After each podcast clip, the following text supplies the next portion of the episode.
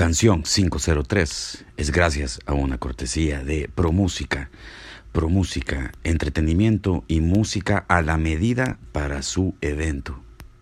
Bienvenidos a Canción 503, el espacio dedicado a la música azul y blanco, a la música hecha acá en el pulgarcito, a este lugar que le tenemos tanto cariño y que le queremos dedicar estos episodios a todas las personas que hacen música, que hacen canciones, que cambian la escena artística salvadoreña. El episodio 3, esta semana, platicamos con una persona que está verdaderamente haciendo un cambio en la escena musical salvadoreña. Eh, esta semana tenemos al señor Jorge Cano, el compositor, como él dice, el, el capitán del barco, el capitán del avión de la banda Carrot. Esta semana estamos muy contentos que nos cuenta cómo nace su inspiración, cómo se motiva, hacia dónde cree que va, qué es lo que quiere conquistar. No se imaginan lo divertida que es esta conversación. ¿Qué les parece si eh, calentamos motores? Iniciamos este viaje con Jorge Cano de Carrot. La música es cortesía del señor Carlos Walter.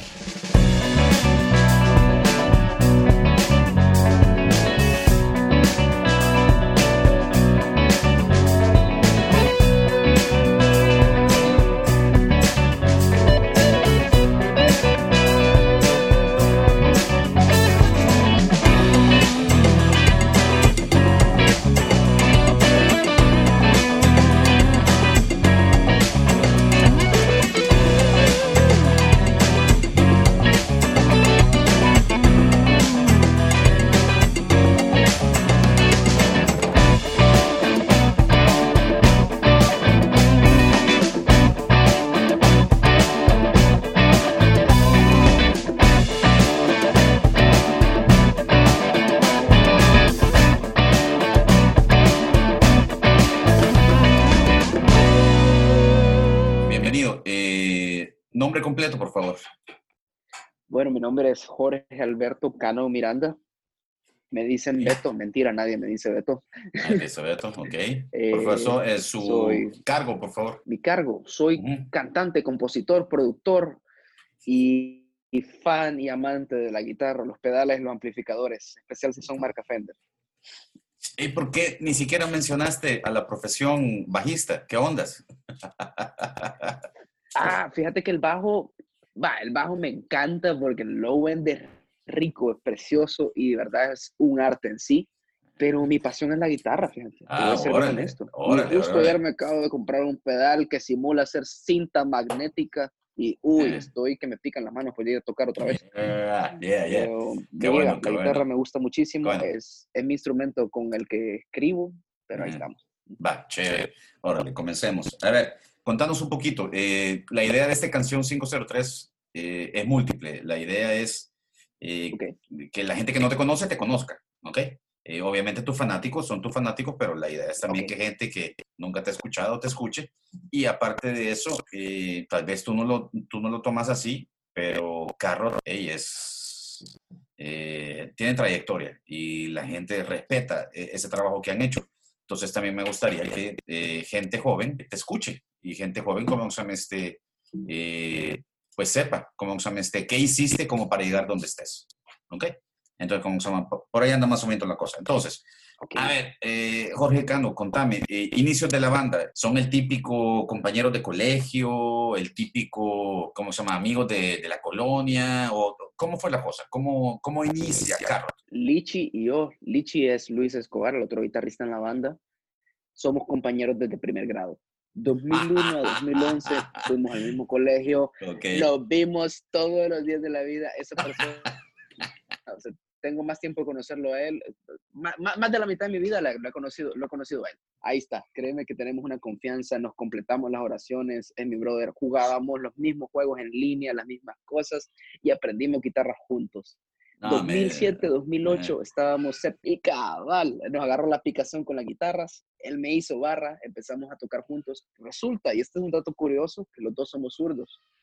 Imagínate, los dos teníamos que conseguir la mismo tipo de guitarra y así. ¿Cuántos guitarristas zurdos conoces? Un poquito. Pero en, la, en los videos solo tú tocas en realidad, zurdo. yo, no, no, no. Revisa bien y te vas a dar cuenta que él, también toca zurdo. Guitarra, es el que toca una que es una Les Paul. Es zurdo también. ¡Wow! Sí, sí, y así que él y yo crecimos juntos y las primeras canciones, ¿sabes? Nunca fue la intención de hagamos una banda, sino que solo, hey, nos gusta tocar guitarra. Empezamos juntos a grabarnos y las primeritas canciones o las primeras composiciones, por decirlo así, eran fregando a compañeros del grado. Éramos Haciéndole burla, ok. ¿Y te acordás que la Fernando, cómo lo molesta? Haciéndole burla. Todos los apodos de todos los recreos los juntábamos en una canción, le hacíamos una narrativa, la cantábamos, la hacíamos MP3 y la pasábamos ahí. Mira, y así empezó. Desde el 2007, 2008 hasta el 2011, pasamos haciendo canciones de nuestros compañeros, molestándonos. Justo ayer estaba hablando con un ex compañero del colegio y me decía, hey, mandame las canciones que hacíamos hace un montón. No. Y empezó como un juego, así te lo digo. Nada, nadie se lo estaba tomando en serio no, para nada. Pura pasión, pura ganas de hacerlo. Llegó el 2011, nos graduamos y le dije a Luis, me acuerdo, mira, ¿y qué onda? Si hacemos una así en serio. Empezamos a cantar en inglés. Te voy a ser honesto que la decisión del inglés fue porque el español me daba un poquito de, de temor, porque bien expuesto. O sea, ya cantar en español siento que ya te estoy diciendo lo que está aquí adentro. Y en un sentido sí me sentía vulnerable me daba miedo, no me, da, no, no, me molesta decir que me daba miedo. No, es, como que algo natural, es una defensa propia.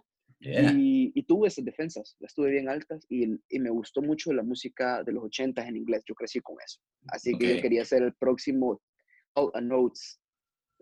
Espérate, ese, e, ese es mi, ese es mi dúo favorito. Canciones. Ese es mi dúo favorito. Ah, pues, ya vi por qué me cae bien. Ese es mi dúo favorito. Daryl Hall You Know es, eh, es sagrado. Es, es, el dúo más exitoso de la historia. La gente no lo sabe, pero es el dúo más exitoso de la historia. Porque son un grupo de R, o sea, como son un grupo de Motown. O sea, ellos tienen esos sonidos sesentero, negros, pero con piel blanca. Philly, Philly sound, son de Philly. No, es importante, pero me entendés, ese, ese feeling. Ah, qué bueno que te guste, qué bueno que te guste. A ver, eh, solo por... Out of touch.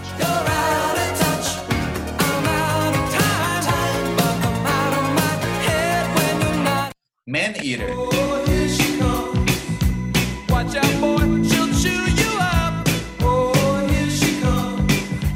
¿De qué estás hablando? A ver, eh, Jorge, solo por documentación, eh, por favor, eh, los nombres de los integrantes y qué tocan o cuál es el papel de ellos en la banda. Entonces, para decir, 2011 éramos un dúo, 2014 decidimos, Ronaldo Rosa en la batería, Luis Escobar, mi compañero de plado en guitarra, y Díaz entró en los sintetizadores, yo empecé con el bajo y, la guitarra, y cantando.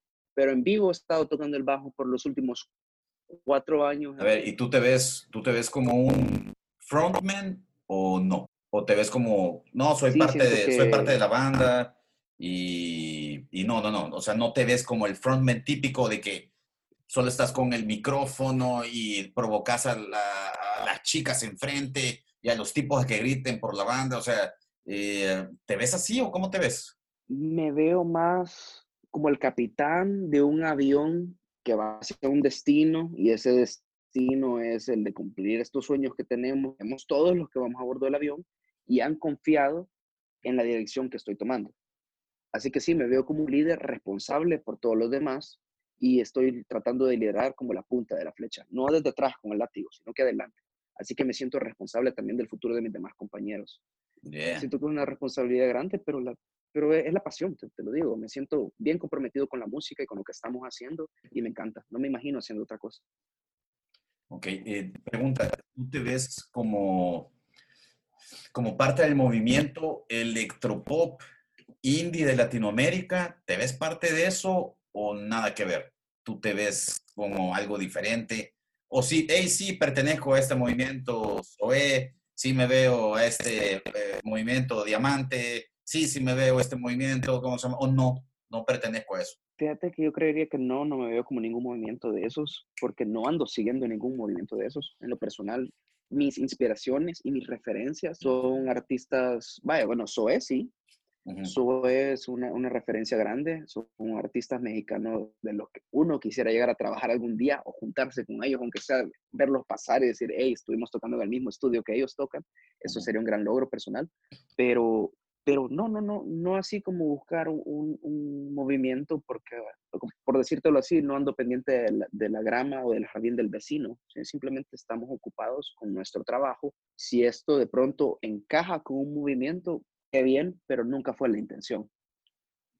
me llega, me llega porque eh, mucha gente dice, ah, esto es lo que está de moda, entonces, hey, por aquí me voy a ir, eh, es lo que está funcionando, entonces por ahí me voy. Pero me encanta tu respuesta porque eh, la verdad es que música es música. si haces mariachi, haces mariachi. Si haces hey, merengue, es merengue. ¿Cómo se llama? Me encanta, me encanta cómo lo ves.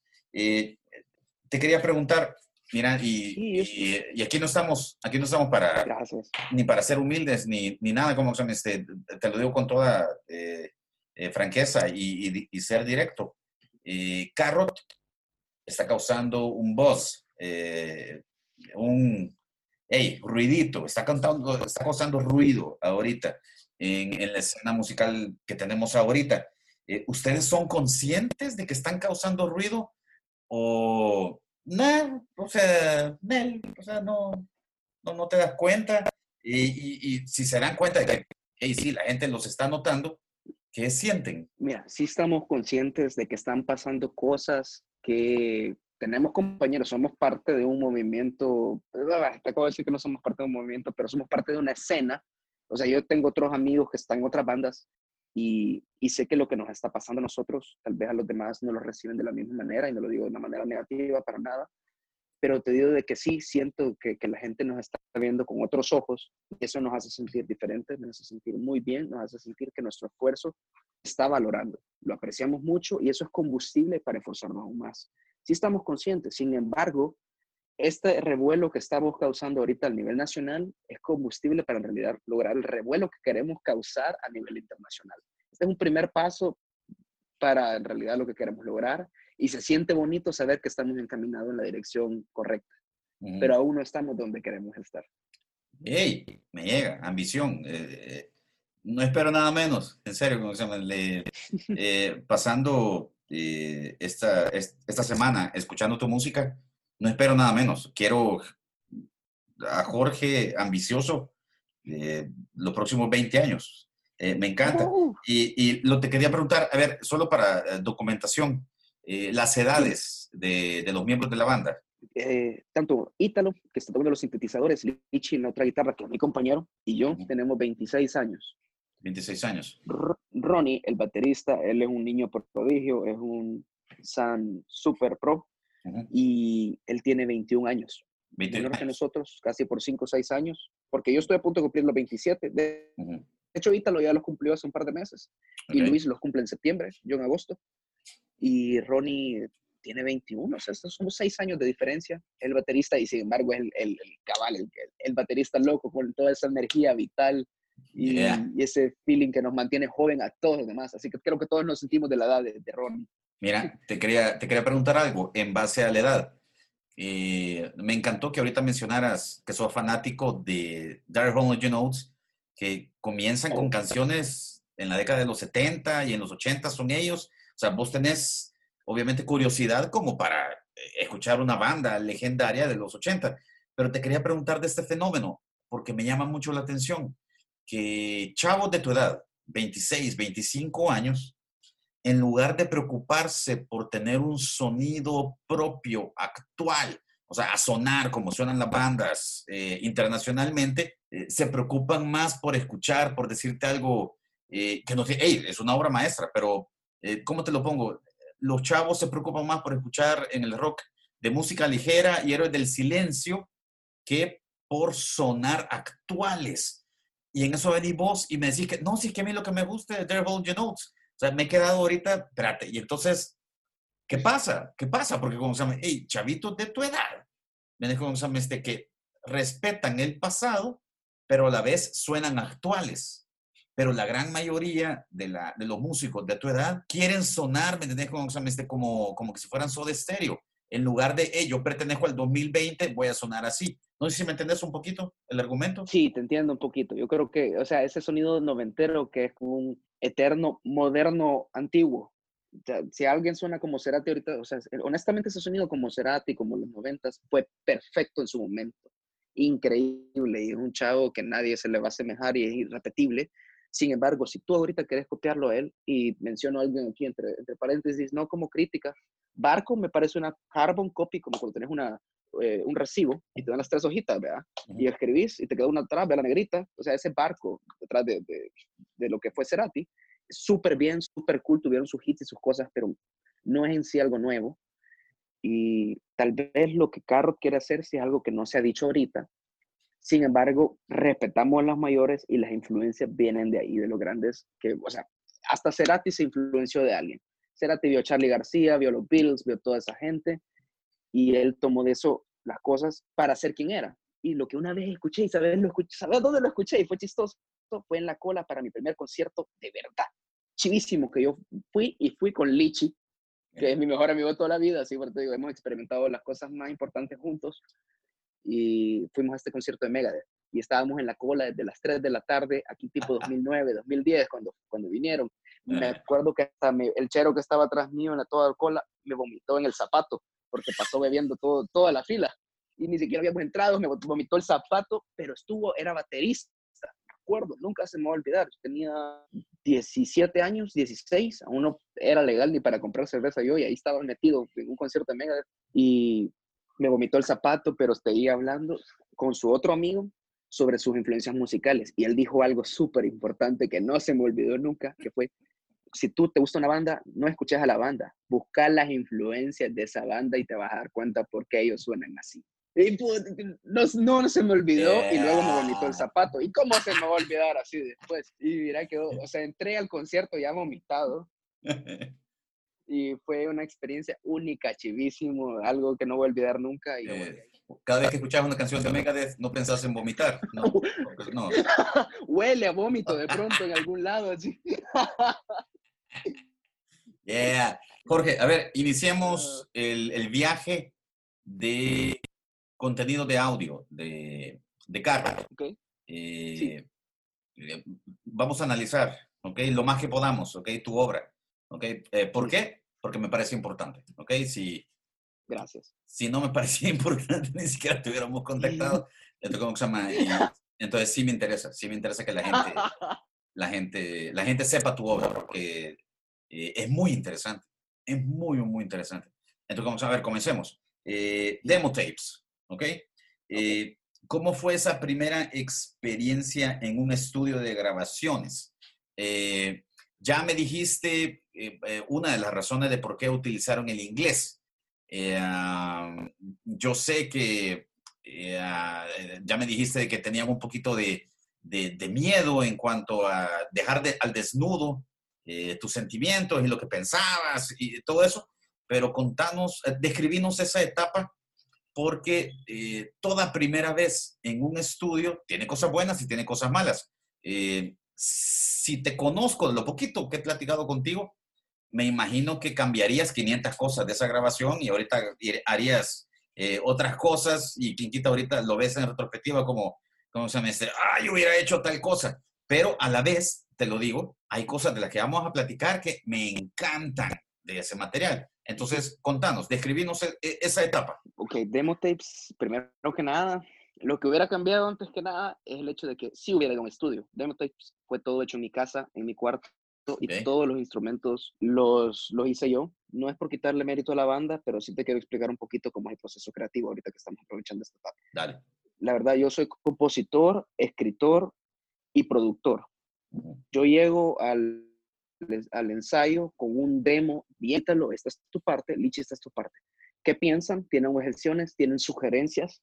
¿Tienen alguna idea para hacer esto más bonito? Porque cada uno de ellos está ahí por una, una razón bien específica. Cada uno de ellos tienen fuerzas y debilidades. Y al final es como una, una partida, como, como, como tus seis Pokémon, vea, vos tenés a tu Charizard y, así, ¿me entendés? O sea, cada quien tiene su fuerza y sus debilidades y así estamos en la banda. y ellos confían en mí. Tenemos un equipo súper nice y ellos sí confían en mis habilidades, no en mis habilidades, pero ponerle en mis intenciones como escritor y como compositor. Demo Tapes fue todo eh, mi inicio en, toda esta aventura de la producción. Los instrumentos, cada uno de esos, las baterías las toqué con un piano. Me, me senté, me basé bastante en maps, en música de los grunge de los noventas. Yo amo, amo los grunge de los noventas. Pearl Jam, eh, Yeah, Yeah, Yes, Blur, Oasis, todo lo que casi dirías que la gente que vivió en los noventas cuando tuvo 18 años no pudo escuchar. No sé por qué yo siento que los salvadoreños del 90 al 2000, esa generación que tenía 18 años durante esos 10 años, no tuvieron chance de escuchar Blur o Oasis en su plenitud. O sea, se siente como un vacío, como que se quedaron con Cerati. Nunca existió Blur ni la música de los 90 en inglés de Inglaterra y de pronto estamos en los 2000 con Juanes. Así que esa generación musical salvadoreña seguía tocando lo de los 80 Hubo un, un, un, brecho en que hubo oscuridad. Un vacío. no sé si, qué te sentís tú a, respecto de eso, pero lo siento, como un vacío de influencias musicales. Sí, lo que pasa es eh, que... talento eh, la influencia no estaban, pues. Es que no sonaba en la radio. Es que no sonaba en la radio. Eso es todo. y tú que, estabas ahí, ¿te acordás? No había internet. no había internet. Fue eso? No había internet. No había ah. internet.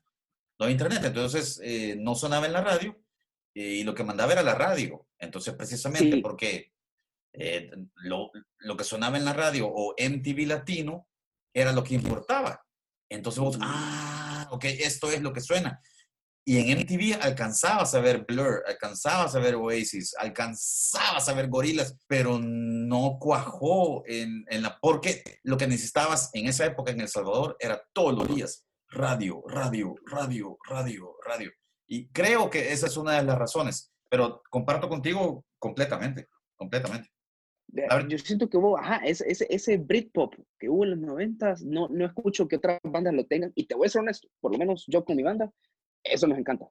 Eso, eso nos gusta muchísimo. Esos noventas, de, ¿cómo se llaman estos? Eh, los de Sally Cinnamon, de Stone Roses. Uh, escuchar esa banda y, uh, ah, uh, Dios uh. mío, vaya, eh, ahí hay mucha música, pero, eh, musicalidad que en lo, lo que quiero, lo que quiero dejar también en claro que, vaya, esas son tus influencias obviamente, en este demo, tu ah, primer trabajo que subiste, ¿cómo se llama? Hey, eh, sonás mucho a Tom York. O sea, obviamente, se te nota el fraseo, eh, las melodías, eh, se te nota que adoras a Tom York. Pero ahorita, Carrot 2020, suena actual y suena a, ahorita. Entonces, se me encanta esa plática de que cómo agarras tus influencias y, hacia dónde vas. A ver, quería preguntarte eh, con respecto a estos dos temas, de, esas cuatro o cinco canciones, no me recuerdo cuántas son. De esas canciones, hay dos temas que a mí me dejaron mal, o sea, sí, me encantan. Eh, el primero es Own.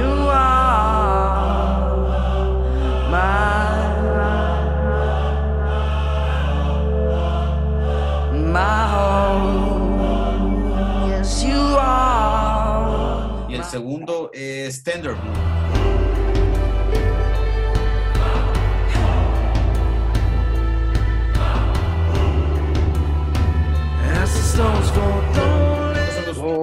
Son los, últimos dos tracks eh, de, sí. de, del EP, de los demo tapes.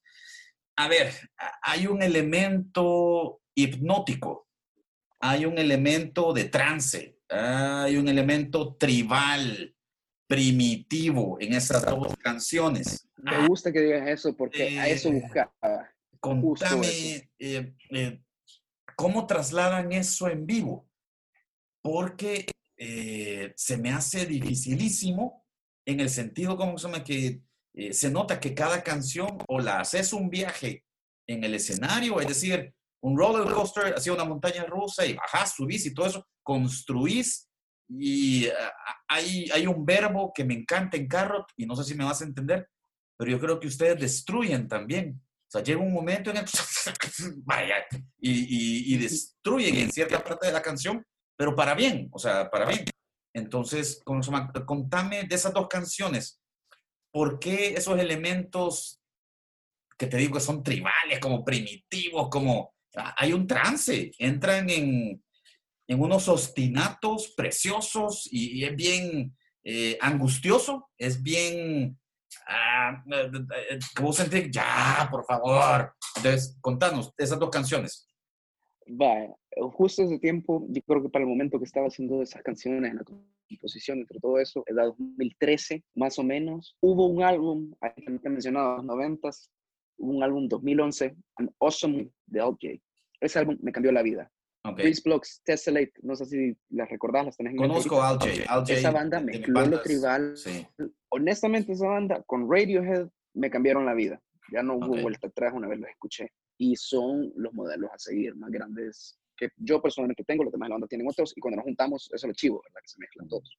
Pero ellos fueron los primeros que yo vi que hicieron un, un acercamiento como popular con este feeling de lo tribal. Y justo para ese momento en mi vida yo también estaba leyendo el libro Las Puertas de la Percepción de Aldous Huxley. Y al final de Las Puertas de la Percepción hay un pequeño ensayo que se llama El cielo y el infierno. Y empieza él diciendo de cómo en las tribus, eh, así, antes de la civilización moderna, eh, siempre la música era lo más predominante en la tribu y todo el mundo entraba en un trance por la falta del oxígeno que te lleva a ese punto de hipoxia en la cabeza y que te da un pequeño high natural, por decirlo así. Y te lleva a un estado trascendental. Y todo este, esta plática que él tenía de y claro, él es súper elocuente y súper inteligente, yo apenas ahí lo leo, pero me encantó tanto que yo me sentí identificado con lo tribal. Me, siempre me he sentido identificado con las junglas, con las plantas, con los animales. Hasta mira, tengo cejas bien tupidas y casi que tengo una ceja como trucutú, pero, pero lo abrazo, me deja abrazo mi yo, mi yo del pasado y lo disfruto y me gusta mucho lo tribal, me gusta escuchar esas voces cuando pum, pum, pum. Eh, creo que puro gusto personal y lo traté de traducir en Own y en Tender, especialmente Tender Blue. Sí, la última. si te has fijado, el, el punto del, del, puente en medio, que de pronto la canción cambia y es una canción dentro de una canción. De hecho, Tender Bloom inició siendo Tender Bloom parte 1 y parte 2 y la iba a poner ah. como Tenderbloom parte 1 al principio, después todo el disco y el final de la canción iba a ser Tenderbloom parte 2 al final del disco. Al final el disco ya nunca pasó, pasaron un montón de cambios, la banda evolucionó, seguía escribiendo, luego entré al español, pero aquí ya estoy en un punto en que ya me siento también más organizado como músico, como persona y ya me considero, entre comillas, más profesional. No, sí, por eso. creo que ya hablar de esas cosas pan. Por, por, eso quería hablar de esa etapa, porque eh, sí me parece eh, genial esta etapa donde venís y te encerrás en un cuarto y obviamente, volviendo al verbo, vomitas toda tu, lo que, llevas dentro, Entonces, eh, a ver, corregime si no estás de acuerdo. Pero entonces esta primera etapa, la de demo tapes, la podemos resumir como la etapa Radiohead Alt J de Carrot. Sí, creo que está correcto decirlo. Ok. En el momento en que esas, eh, cabal, me, me, gustó esa banda, lo copié, no por decir lo copié, me influencié directamente de ellos, pero aún no supe hacerlo diferente, sino que casi sonaba como casi eh. una copia, casi. Ah, cole, cole, cole. A ver, y te quería preguntar, de, de eso, Aliviano, del Demo Tapes, Aliviano son dos años. Eh, ah, contame qué pasó en dos años ¿Qué pasó en dos años como para que eh, estás hablando con que es tan diferente, liviano, a demo tapes? O sea, contame, encontraste el amor, viste a Jesús, se, te apareció un, UFO, entraste a las drogas, o sea, eh, contame por favor, ¿cómo ¿Qué te pasó? Porque en dos, en dos, años, es otra banda. Mira, fueron dos años, es que en realidad sí hubieron un montón de canciones que se hicieron y una, una evolución casi natural, pero esas canciones no están publicadas. Y en ese momento también aprendí otra lección importante en la vida. ¿Qué hacen los buenos fotógrafos? ¿Por qué los buenos fotógrafos son pro? Porque si te ves una sesión de fotos profesional de la Italia, toman mil fotos, pero después solo ves una en la portada y nada más. ¿Qué pasó? ¿Qué hizo ese fotógrafo?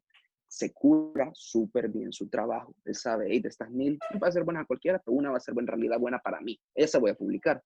Bajo ese mismo método traté de trabajar yo. Dentro de esos dos años, entre Demo Tapes y Liviano, sí hubieron unas 100 canciones. No, no, no, no 100, digamos 50 canciones. Y de verdad, esas 50 canciones, solo una fue buena, Liviano. Hubieron un par más que ahí están, que de hecho se han trabajado y van a salir más adelante, pero la que de verdad fue como que dentro de 50 canciones, hey, esta canción es la que hay que coger pero una evolución natural, pero uno no enseña eso. Uno se enseña en su mejor posición siempre. Siento yo que es parte de curar tu trabajo. Porque no, me interesa enseñarle a la gente el camino en medio antes de llegar a, verme como quiero ver, ¿verdad? Como cuando uno está levantando pesas, no querés la foto en medio, querés la del final. Eh. Eh, así que bajo esa, ese tipo de, de pensamiento es como el que trato de trabajar. Es válido, Y hasta que llegó Liviano fue, hey, ahorita publiquemos. Y te digo, Liviano la escribí en el 2016 y la vieron en el 2019 ustedes. O sea, tuvo un periodo de gestación y, y evaluación del material, de, de probarlo, lo probé con mis conocidos, con mi gente de confianza. Mira, te voy a poner una canción, no te voy a decir de quién es, cuéntame qué te parece. Y, ah, el viejo un par de gente, ah, qué chivo eso. Pero aquí, pero qué feo, qué raro canta, ¿verdad? y pasaba, y ya me quedaba pensando, hey, tal vez esto funciona, esto no. Pero, pero es bueno preguntar, fíjate, es bueno apoyarse en la gente y sacar, salirse de la duda. Solo así va. Te voy a contar, me gusta meterme en los foros a los foros de inglés y también postear la música por ahí, así con un nombre, o Jorge Cano 6669, y postear las cosas. O sea, ahí hay también una comunidad de amantes que apoya también. Yeah, yeah, A ver, Jorge, de las cosas interesantes haciendo un poquito de investigación para el podcast, vi este video donde un chavito en su casa eh, está sacando el riff de, Liviano. Te quiero enseñar la de Liviano, que la saqué a oído. Y todavía me faltan algunas partes, pero esto es lo que he llevado hasta ahorita.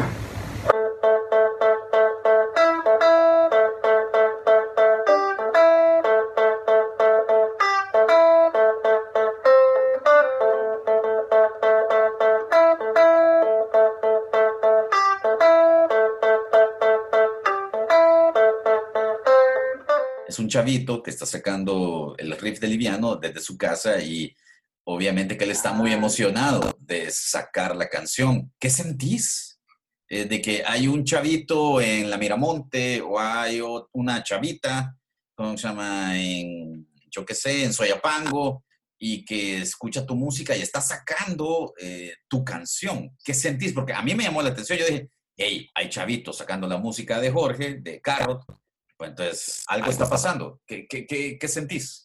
chica, ese es como el halago más grande que te puedes esperar como músico. Yo creo que no hay cosa más bonita que ver a alguien más interpretar algo que tú hiciste que nunca, nunca en la vida, cuando uno lo está haciendo, cree que a alguien le va a importar. O sea, uno lo está haciendo por uno. En el momento que esto salió y de pronto veo que alguien más está queriendo tocarlo, interpretando, poniendo su habilidad y su tiempo, es un halago enorme, es combustible para seguir trabajando así duro, de verdad.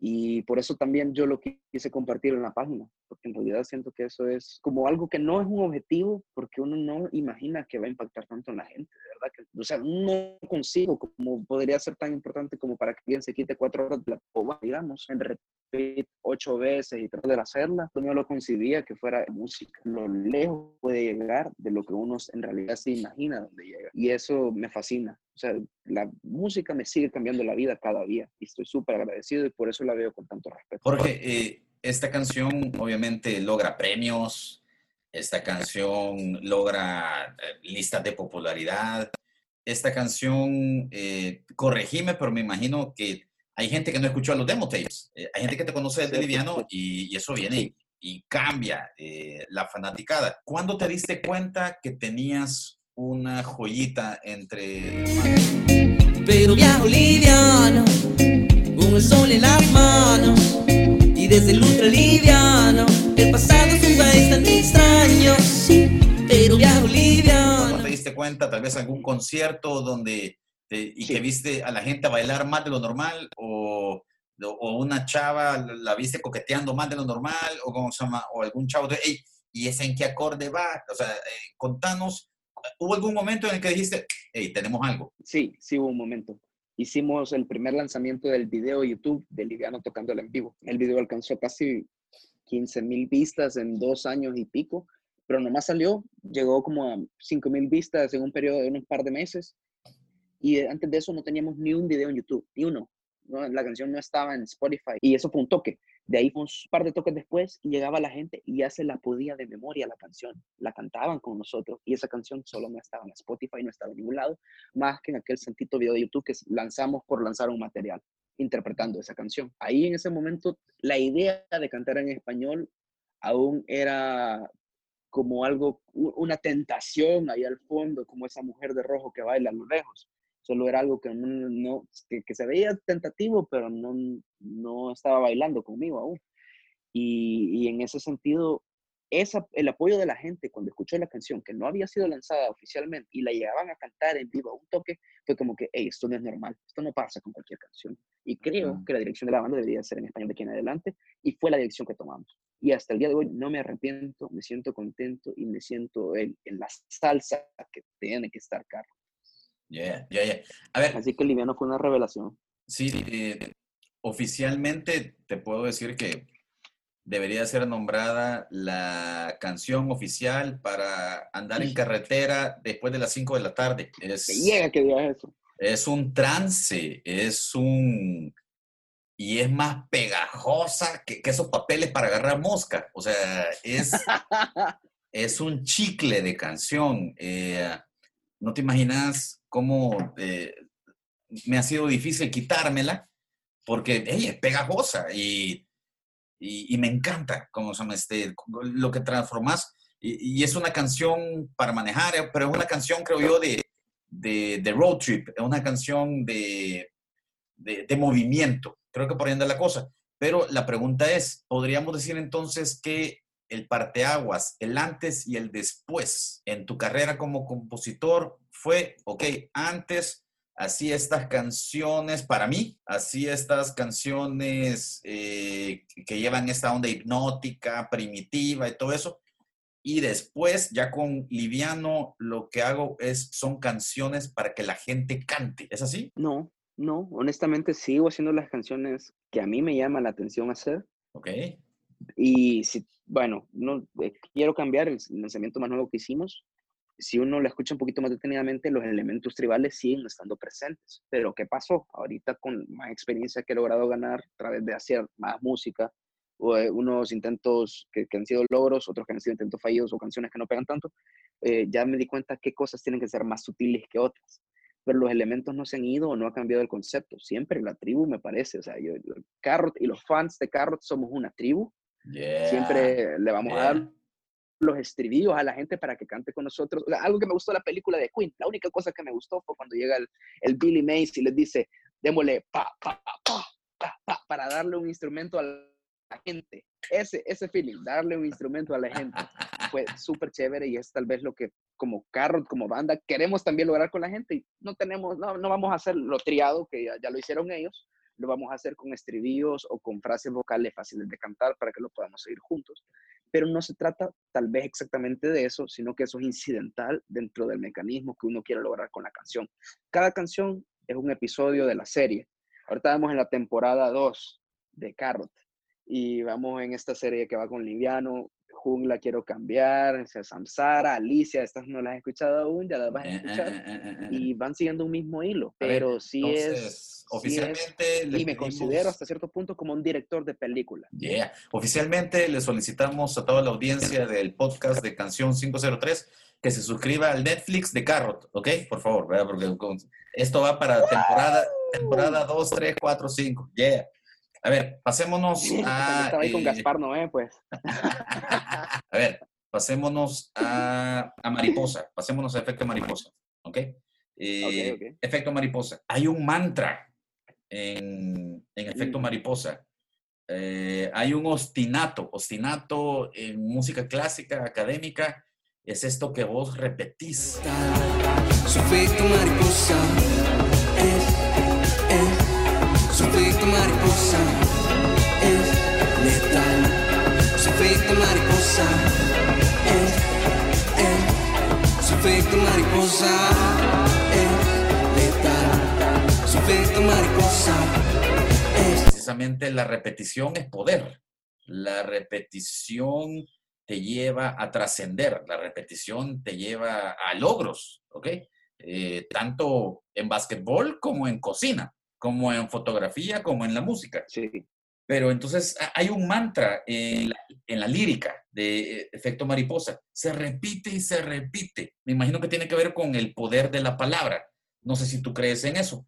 y, la gente lo practica todos los días. Eh, esto del poder de la palabra, eso es en la religión principalmente. Y la música pop, la música pop y la música rock siempre. Danos tu visión de mariposa, por favor, danos, o sea, eh, obviamente lograste hasta un trance de tantas veces, como se llama, que cantase el estribillo y no tiene una estructura tradicional de letra, eh, sino que si lo querés ver, eh, capaz no sea eso, pero son como pensamientos y, y lo repetimos y lo repetimos porque es una oración, es un prayer, es un, es un mantra.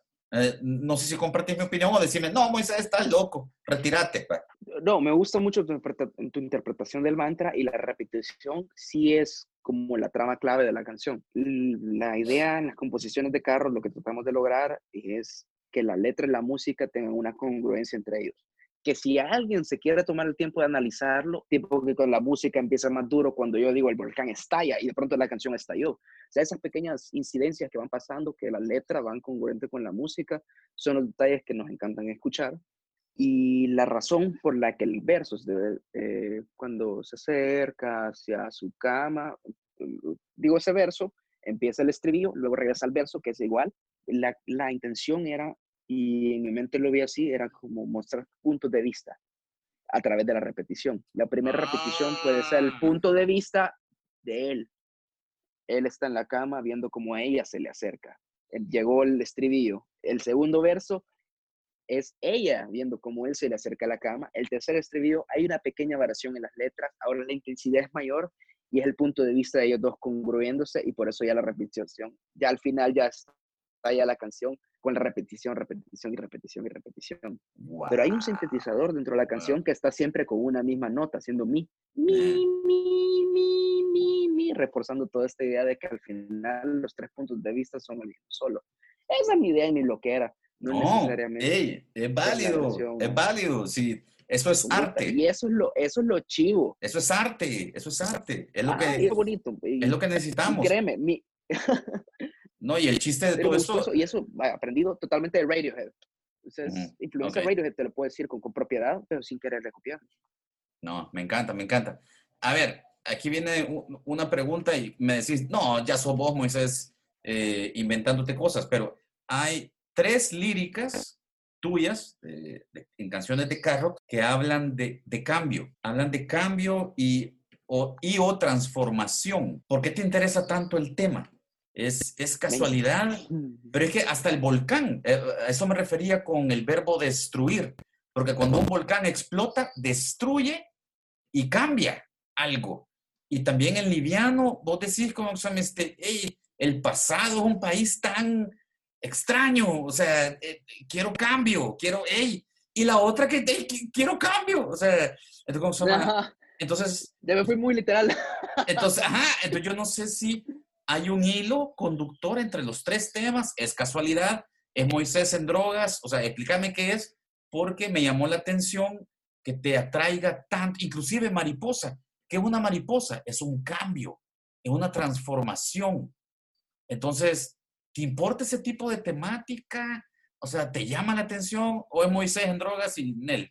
No, Moisés, yo, yo cada día me despierto y lo que trato es ser una mejor persona, porque Mira, tengo 26 años, yo sé que aún no es mucho, pero, pero es bastante y hace bastante tiempo en el que también me he equivocado un montón. He dañado gente que, que ha estado cerca mío, he tenido otras cosas que me han sucedido. Cuenta, tuya, Jorge, no has estado en recto. Cuenta también que dar luz suma más en tu vida que quitarle la luz a los demás. Y bajo esas experiencias personales, sí he querido cambiar.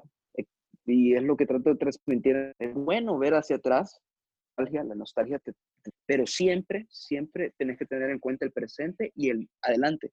Por eso a veces ver el retrovisor, si tú lo ves con visión túnel, yo me quedo manejando, viendo el retrovisor, voy a chocar enfrente, pero veo el retrovisor de vez en cuando para ver qué me va a pasar a un lado. O sea, ese balance es importante y yo soy una persona retrospectiva, introspectiva, y es lo que trato de compartir, o sea, esta introspección eh, con mis compañeros de la banda que respetan ese punto de vista, no me lo tratan de cambiar, sino que ellos en cambio le abonan mejor música a mis puntos de vista, pero al final son experiencias y he tenido que equivocarme para lograr hacer canciones que a alguien tal vez le puedan enseñar algo. Y eso me gusta de Carlos, al final no estoy hablando paja ni me estoy inventando ciencias, dichas como un poemita o como una canción con un soundtrack bonito, con el soundtrack que yo quiero escuchar. Y que si te gusta a ti también, enhorabuena, somos brothers, bailemos juntos. A ver, eh, pasémonos a Quiero Cambiar. Eh, Quiero Cambiar es el último sencillo. como tú decís, hay más canciones que están trabajando, pero eso es lo que acabas de publicar, ¿ok? 2020. Eh, quiero Cambiar. En lo que va del año, siento como me hace daño en el mismo lugar. Ah. El fraseo y la melodía me encantan y, me recuerda a Foster the People. ¿Voy en algo? Ah, o, sea, me suena mucho eso y eh, me parece curioso que al ser humano, por lo general, no le gusta el cambio. Ah, al ser humano, por lo general, como se me dice, no, aquí estoy bien, no, eh, ay, fíjate con, con, eso del coronavirus, mira cómo nos cambiaron todo y él, yo preferiría que fuera como antes. Yo quisiera que, que no hubiera pasado el coronavirus, o sea, y, le huyen al cambio, le tienen terror al cambio. Y vos al contrario, venís y decís, quiero cambiar.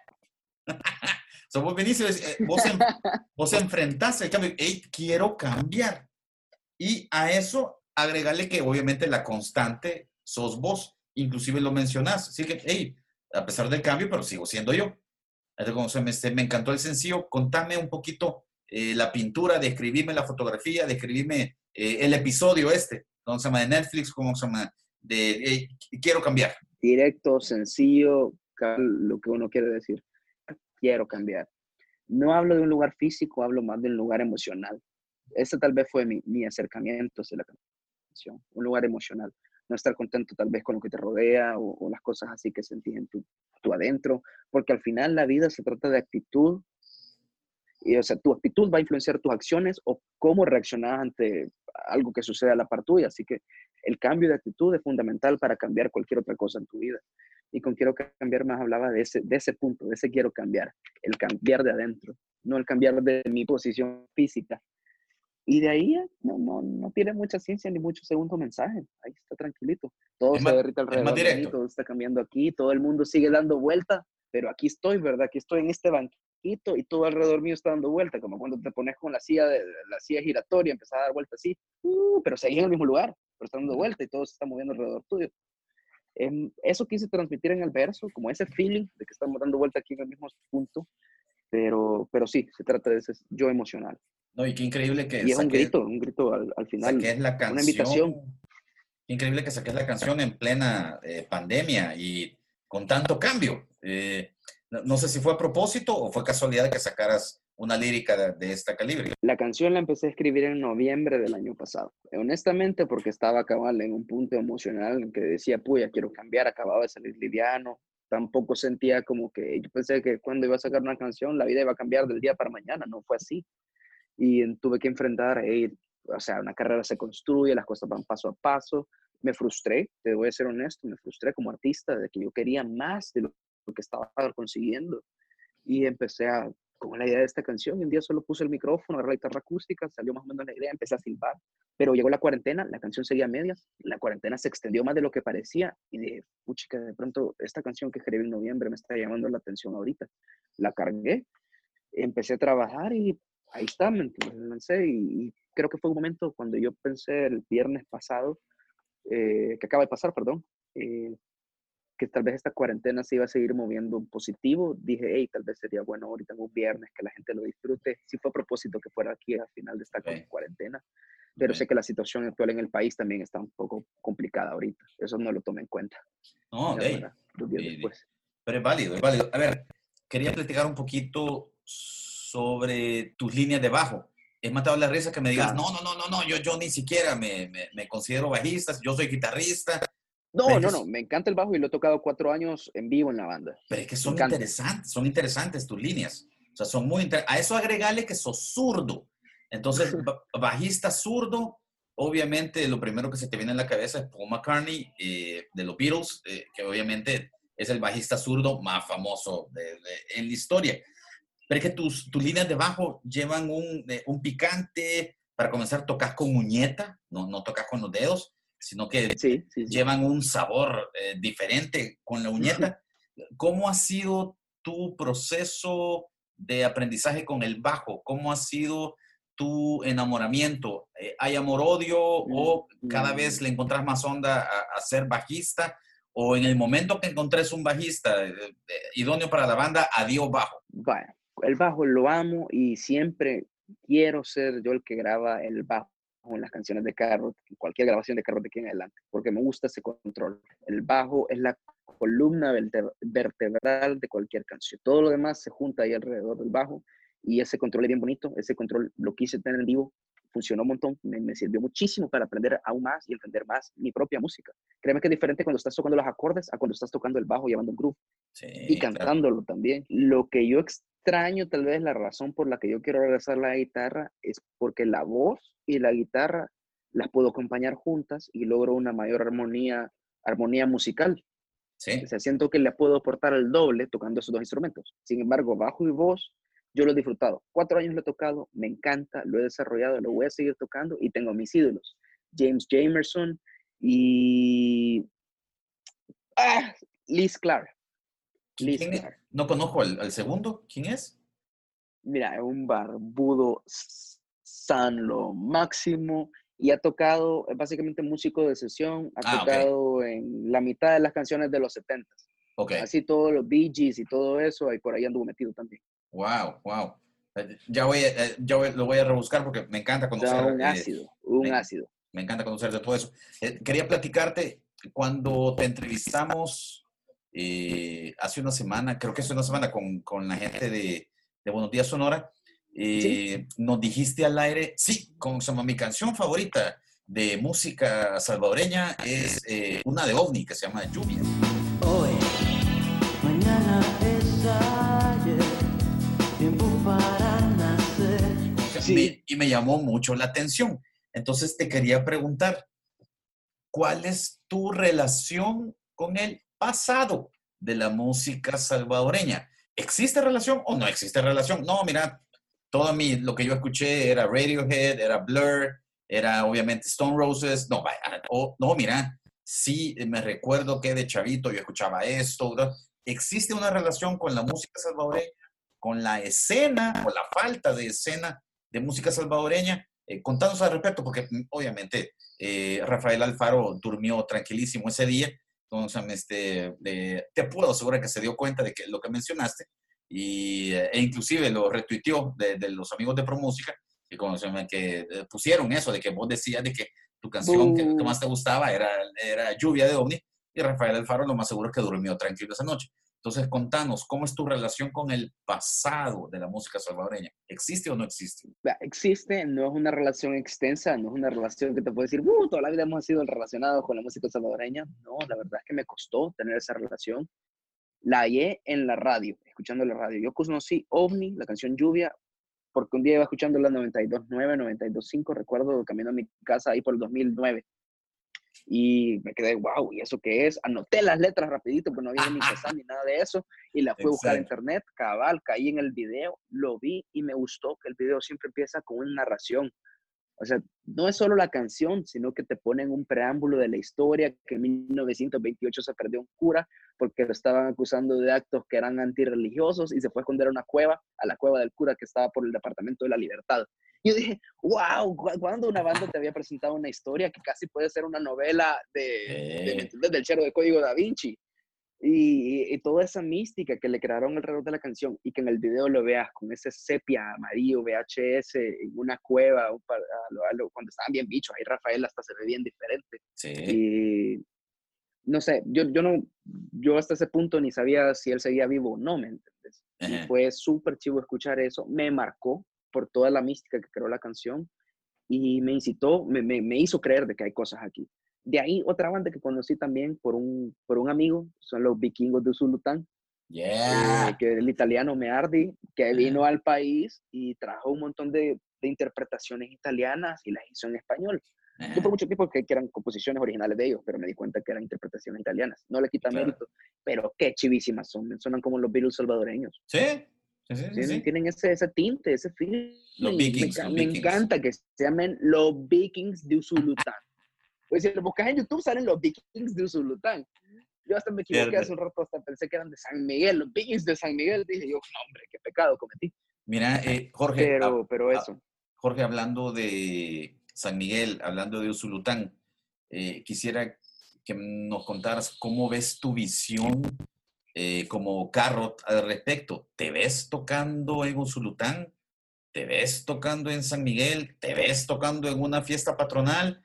O, como se llama? No, mira, mi onda es eh, la ciudad, mi onda es lo urbano, mi onda es ir a tocar a la ciudad de Guatemala, San José, eh, un festival en Honduras, ¿cómo se llama? No, mira, sí quisiera llevar mis canciones al interior.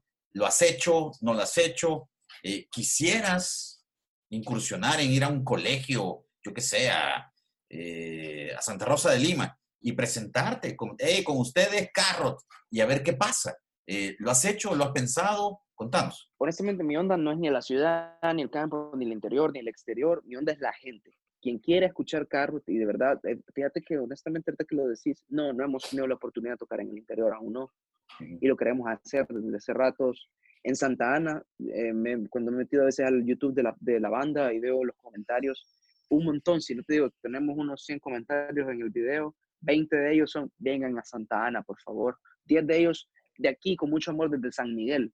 Dos puntos grandes que te digo que sí nos han escuchado y nos tienen en cuenta y nosotros queremos tocar. Pues si sabemos que va a haber un público que quiere de verdad, tiene sed de Carrot, vamos a hacer lo posible por llegar a donde ellos estén, por lo menos a los puntos importantes del país. Porque sabemos que hay un montón de cosas que dificultan, especialmente en este país, tanto el transporte, la llegada a los lugares, que el lugar tenga la energía necesaria y todo para no sacrificar el show en el lugar que estabas haciendo, eh, que lo estés haciendo. Eso es sumamente importante también para la banda. No nos queremos presentar a media nunca. Mejor esperar el momento correcto para presentarnos como se debe con todas las cosas que componen el, carro, el show de Carrot, que no solo es la música ya, ya somos un show audiovisual, ya queremos incorporar luces, juegos de, de, de humo, hay, más interacciones así, los cuales te limitan, que ya no puedes ir a cualquier lugarcito, pues. Eh, Jorge, no por ver de menos a los lugarcitos, no, los no, lugarcitos no. son geniales. No, para nada, para nada. Jorge, te quería preguntar, a ver, ¿qué ondas con Carrot en el exterior? ¿Es posible? ¿No es posible? ¿Lo ves real? ¿Te ves? ¿Cómo se llama? Haciendo Vive Latino en México, ¿te ves? Haciendo un festival Pepsi en Buenos Aires. Eh, contanos cómo son, porque la verdad es que la vida es de los soñadores y de la gente que se atreve. Y por lo poco que te conozco, yo sé que tenés esa espinita de presentarte en cualquier escenario en, en el mundo. ¿Qué planes tenés? ¿Lo ves posible? No, no te interesa. Si sucede, sucede. Si no sucede, no sucede. No es una espinita, es más como una gran estaca clavada aquí en la espalda que me persigue cada rato, pero Yeah. es un sueño que todos los días, eh, todos los días de verdad, es, esa es la meta. Yo me imagino que estoy en Glastonbury, en Inglaterra. o acaba de tocar Coldplay y después va Carrot. O sea, más, más nice aún, créeme, son fantasías, pero esas fantasías Sí. alimentan lo que está pasando. Yo veo que Carrot en el exterior funciona. Y si a Carrot le dieran la oportunidad de tocar en Vive Latino o en alguno de esos conciertos, Carrot no va a decepcionar. Así lo veo. Yeah. Dieron Yo soy una persona que cree en las oportunidades y en darle las segundas oportunidades a la gente. Créeme que, que he conocido mucha gente que tal vez una vez me he fallado, le he dicho en su cara, te voy a dar una segunda oportunidad y han sido fenomenales. Yo he sido alguien que a mí me han dado, yo la, yo la he cagado con las primeras oportunidades, me han Ajá. dado una segunda oportunidad. Sé que si nos dieran esa única primera oportunidad en un lugar, como se debe, y nos dieron la oportunidad de tocar en el estadio casi de los más grandes del país, diría yo, con mucha honra, lo digo, fue un- algo bien ganado, con lo del Golden Fest, y pasamos súper bien y siento que na- yo, yo iba con la mentalidad que nos iban a silbar la vieja, nomás empezáramos. Así, el, el típico, "Shh, shh, shh", empezando. No fue así. De verdad, los salvadoreños nos, nos aplaudieron, nos apoyaron y yo dije, pues puchica, todo lo que yo siempre he escuchado cuando voy a los estadios, no pasó. Respetaron. El público salvadoreño es difícil, pero es, es noble, es fiel. Y si podemos con el público salvadoreño, creo que merecemos una oportunidad con el público de afuera y la queremos buscar y la queremos ganar. A ver, te quería preguntar, por cierto, paréntesis, eh, ya ha habido una banda salvadoreña que tocó en el Vive Latino, eh, Adhesivo. Adhesivo se presentó en el Vive Ah. Latino. Entonces, eh, te quería preguntar, ¿qué crees que se necesita para lograr esa, no sé, de- ese puente, para lograr llegar a Estados Unidos, a Argentina, a Colombia? ¿Qué se necesita? Disciplina, pericia y humildad. Porque hay que saber llevarse con la gente, no lo vas a lograr solo, no sos tú solo, tienes un equipo, hay mucha gente de por medio, ya cuando estás hablando de Vive Latino y cosas así, son miles de dólares de por medio, no le dan oportunidad a cualquiera, hay un estándar de calidad y también uno, pues al final las cosas se mueven a través de la gente y si uno es una persona de la gente, hay gente que se dedica a ayudar. Así que siento que la humildad siempre cuando te presentas con alguien no tienes que llevarte creyéndote nada, sino que con las puertas abiertas, sea cual sea tu, tu, material, pero siempre con los brazos abiertos para aceptar críticas, tener esa, esa pericia de saber comunicar, pues, porque me he fijado que hay gente que rápido se cierra o se pone a pelear con la gente que probablemente le pueda dar una oportunidad. Eso es clave. Y, pero tampoco hay que dejar de ser uno. Así que, que mantener la humildad, la pericia, la calidad con la gente y siempre ser uno mismo porque a la honestidad no le gana nada. Si tú sos honesto y estás haciendo lo que te canta el alma, o sea, simplemente nadie te puede decir que estás equivocado. Sí. Así que creo que eso es lo necesario. Eh, Jorge Cano, a ver, ¿qué le hace falta a la escena salvadoreña? ¿Existe una escena salvadoreña o es un sueño utópico pensar que hay 50 bandas tocando música original? La escena salvadoreña está vivita, coleando, respira. Hay muchas entidades aquí dentro de la escena nacional hay tantos personajes talentosos, conozco muchos de ellos, tengo la dicha de conocerlos, no solo en la música, en todas las disciplinas, perdón, pero hablando específicamente de la música, lo que hace falta es que todos estos soñadores con buenos talentos le metan la disciplina necesaria y no se desvíen de ese sueño. Pero esta sed con el sueño no se tiene que quitar porque alguien te diga algo que no te gusta. Así que para empezar eso, pero lo más importante es esta disciplina. En la música no hay espacio para que tú llegues de goma a una grabación, no hay espacio para que llegues tarde, debería de aceptar llegar a medias, o sea, si vas a llegar a grabar algo mínimo, ensayaste toda la semana, ocho horas cada día. O sea, Frank Zappa lo veía así, esta banda puede ser una ventana o una puerta, ¿qué va a ser? Depende de vos. Y él obligaba a todos sus músicos a ensayar ocho horas al día, como si fuera un trabajo de siete a cinco. Y si tú no lo ves así, no vas a llegar a ningún lado. Así que solo hace falta que todos estos soñadores salvadoreños lo vean con esa seriedad. Tienen una pequeña empresa, una identidad, tienen una marca personal. Impúlsenla, pero denle la responsabilidad y el respeto que merece. Porque si tú no lo respetas y no lo ves así, de serio, nadie más lo va a ver, papi. Así que eso hace falta. Eh, ¿Qué consejo le darías a alguien que dice, hey, quiero meterme en la música, hey, quiero iniciar en esto, mis ídolos eh, locales son Carrot? Eh, ¿Qué consejo le darías a ese chavito? Uno, que nunca deje de escuchar música, música diferente, que nunca se, se canse de encontrar nuevos géneros, que nunca se encasille en un género, que diga, ah, yo solo soy rock, si me enseñan reggaetón, no, qué asco, no, porque hay buen reggaetón, te lo digo, yo he aprendido, he influenciado mucho de diferentes géneros y hay que dejar ese estigma, así como hace poco se ha puesto bien de moda y me parece una buena moda, no una moda, perdón, una, una dirección que está tomando la sociedad de que eh, ya no hay que discriminar a la gente de otros colores de piel, no hay que discriminar nada de eso, cada vez todo esto se está aceptando más en la sociedad, de la igual manera la música, no discriminemos la música por sus géneros, discriminemos la música por su contenido. Ah, así que creo que como músico, si quieres ser músico, quieres meterte en esto la música, escucha diferentes géneros musicales, nunca veas ningún género de menos, sabes que va a requerir mucha disciplina de tu parte, y no hay espacio para huevones en la carrera de la música. Porque es diferente a otras carreras, que vas a tener un decano atrás tuyo que te esté impulsando, que mira, si no vas a dejar curso y ya no vas a seguir el curso. Aquí no hay nada de cursos ni nada. Es tu impulso, tu camino y no hay nadie empujándote, pero sí vas a ver los demás caminando ahí al lado. Y eso te puede o frustrar o te puede alentar más. Así que uno mismo se tiene que poner las mente objetivos. Eso le digo a los músicos eh, acabas de mencionar. Los próximos músicos salvadoreños. Yeah, sí, sí, los chavitos de 15, 12 años. A ver, eh, estaba mencionando que le recomendás a la gente eh, escuchar diferentes géneros de música. Te quería preguntar, vos que ya estás full metido en la música y todo eso, ¿vos todavía disfrutás escuchar música? ¿Todavía, no sé si has perdido la sensibilidad al respecto o, eh, o hey, te puedes echar una tarde entera, como tú decís, escuchando a Frank Zappa o ponerle un amanecer en la playa y te echas el disco completo de Pink Floyd, como se llama, y lo disfrutas. O no, ya sos la generación de, del shuffle y la generación del playlist y lo que salga es lo que escucho. Es como un híbrido entre los dos. Honestamente, ahorita que lo mencionas, sí siento que ha habido un cambio en mi persona. Cuando antes yo era full de los álbums, de las experiencias, últimamente sí me estoy metiendo en los playlists y me, me, me, llega cuando a veces me meto un playlist curado por alguien más y de pronto me llevan un trip de diferentes músicos o moods, que eso es nuevo. Los moods. Antes, ¿cuál mood? O sea, Led Zeppelin te daba cinco moods, pero ahora ya agarran pum, pum, pum, todo esto y me tengo un mood, vea. E, ese cambio para mí me parece súper nuevo. Y otro cambio que he sentido en mi persona es que ya no solo escucho los álbumes. Ok, escuché un álbum de Frank Zappa, me parece un ejemplo que te puedo poner. Escuché el álbum y digo, wow, ¿qué hizo este brother? Ahora me interesa saber qué lo hizo. Así que me meto a YouTube, Frank Zappa, ¿quién es? Frank Zappa, ¿cómo, cómo grabó su álbum? Frank Zappa, ¿qué hizo? Biografía. Y eso alimenta también mi hora que antes, hace cinco años, solo hubieran sido full música, pero los nivelo ahora como entendiendo que viene atrás de la música.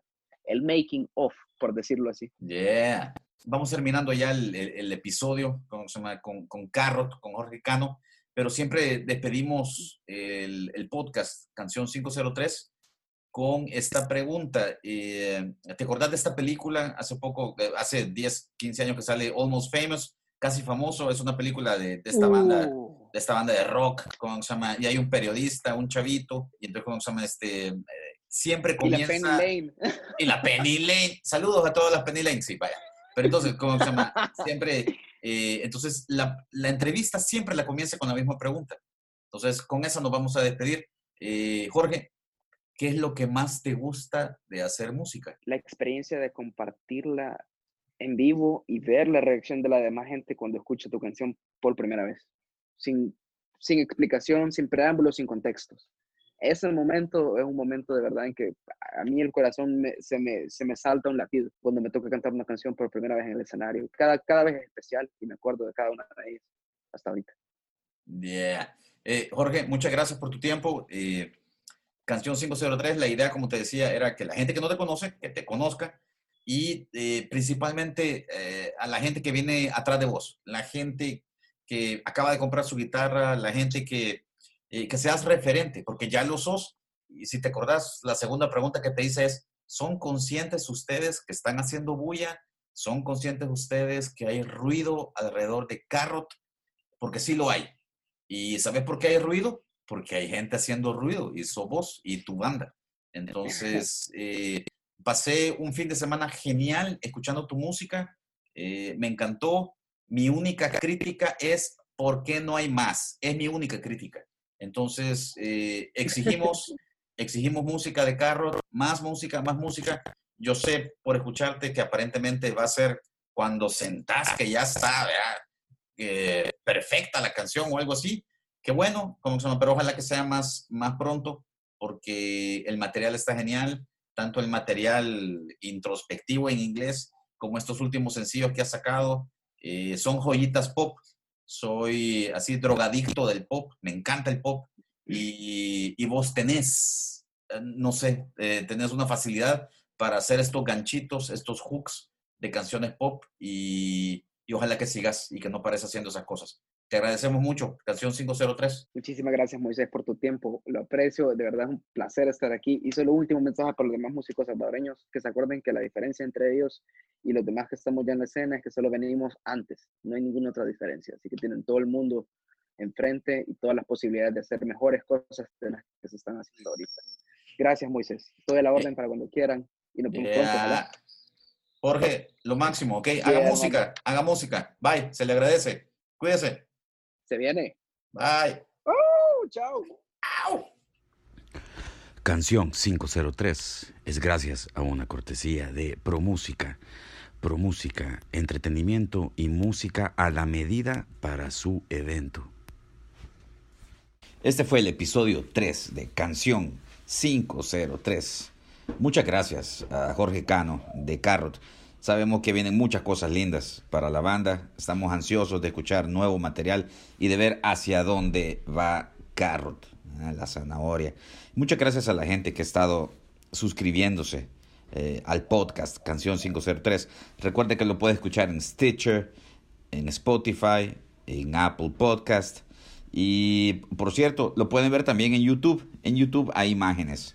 Eh, pueden ver la conversación, pueden ver fotografías, datos, estadísticas, videitos, muy interesante. Entonces disfrute ambas partes, el audio y también disfrute el video de canción 503. Recuerde siempre donde despedimos con la música cortesía del señor Carlos Walter.